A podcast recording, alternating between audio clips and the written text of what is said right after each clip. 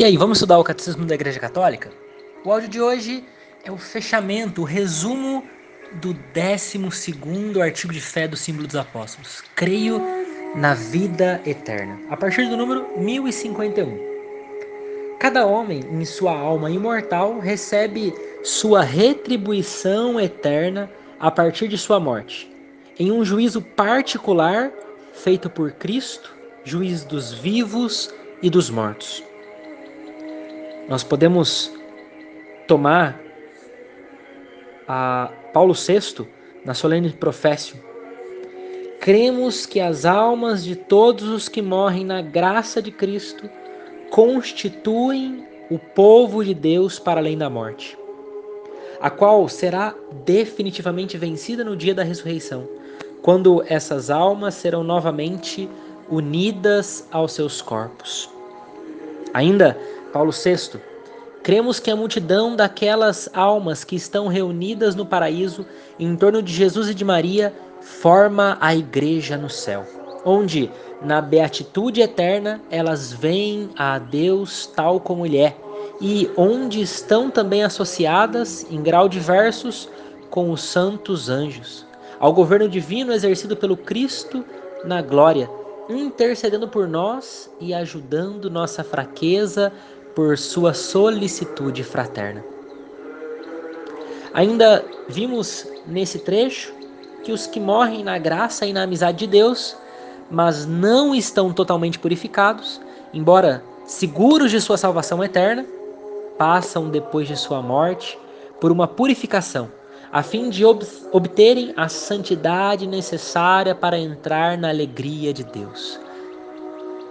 Ou seja, no céu de fato, só há santos, por isso o purgatório.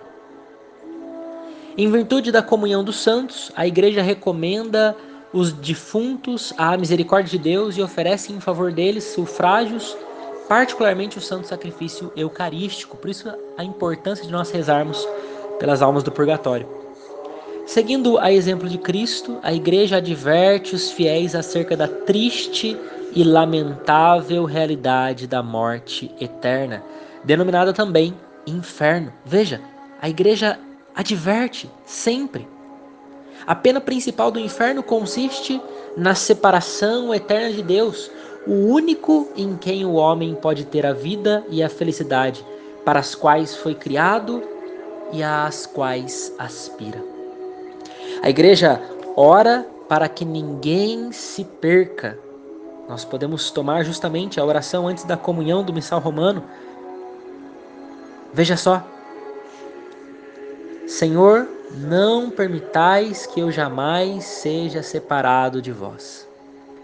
Se é verdade que ninguém pode salvar-se a si mesmo, também é verdade que ele quer que todos sejam salvos. 1 Timóteo 2,4.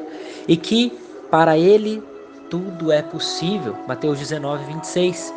Por isso, ele tarda, entre aspas, muitas vezes, mas para que nós nos convertemos, nos convertamos.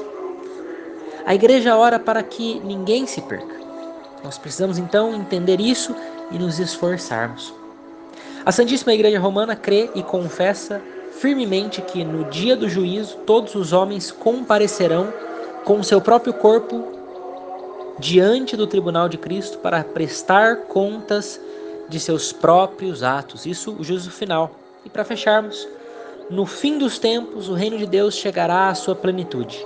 Então os justos reinarão com Cristo para sempre, glorificados em corpo e alma, e o próprio universo material será transformado. Então Deus será tudo em todos na vida eterna.